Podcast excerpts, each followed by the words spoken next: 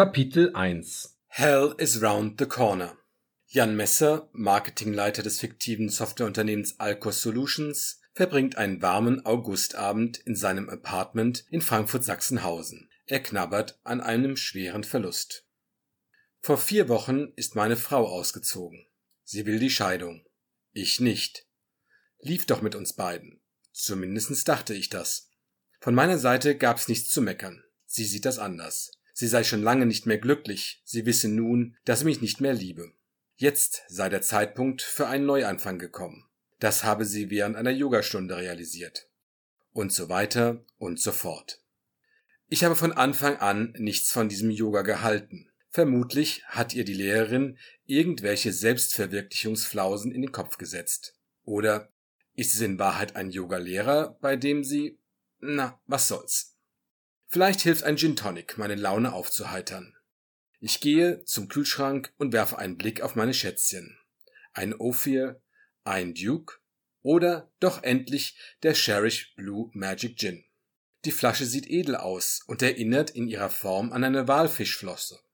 Ist heute der richtige Zeitpunkt? Ich weiß nicht. Die Flasche war ein Geschenk von meinem verstorbenen Onkel.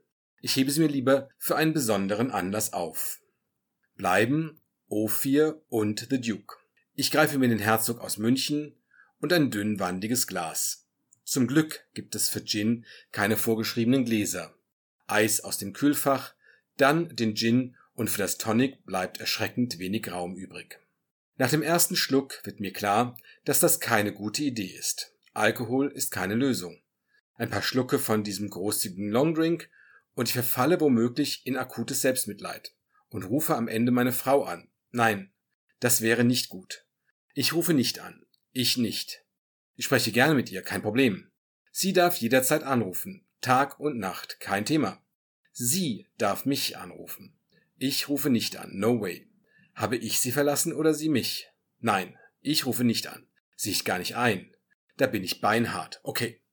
Kein Gin mehr. Ich stelle das Glas auf den Schreibtisch und schiebe es in die hintere linke Ecke. Soll ich eine Schallplatte auflegen? Ich gehe zum LP-Regal mit den Scheiben aus meiner Jugend und ziehe ein x-beliebiges Plattencover heraus.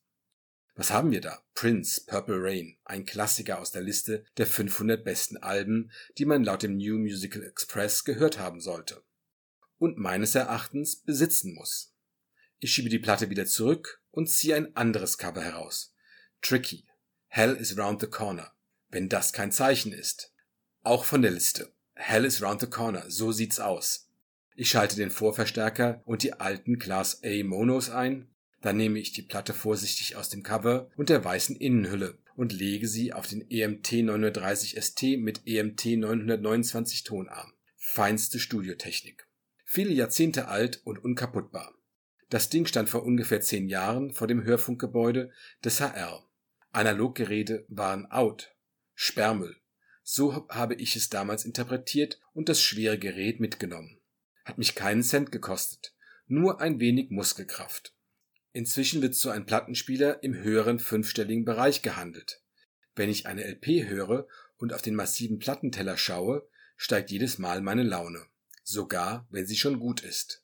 Heute muntert mich selbst mein EMT nicht auf. Hell is round the corner.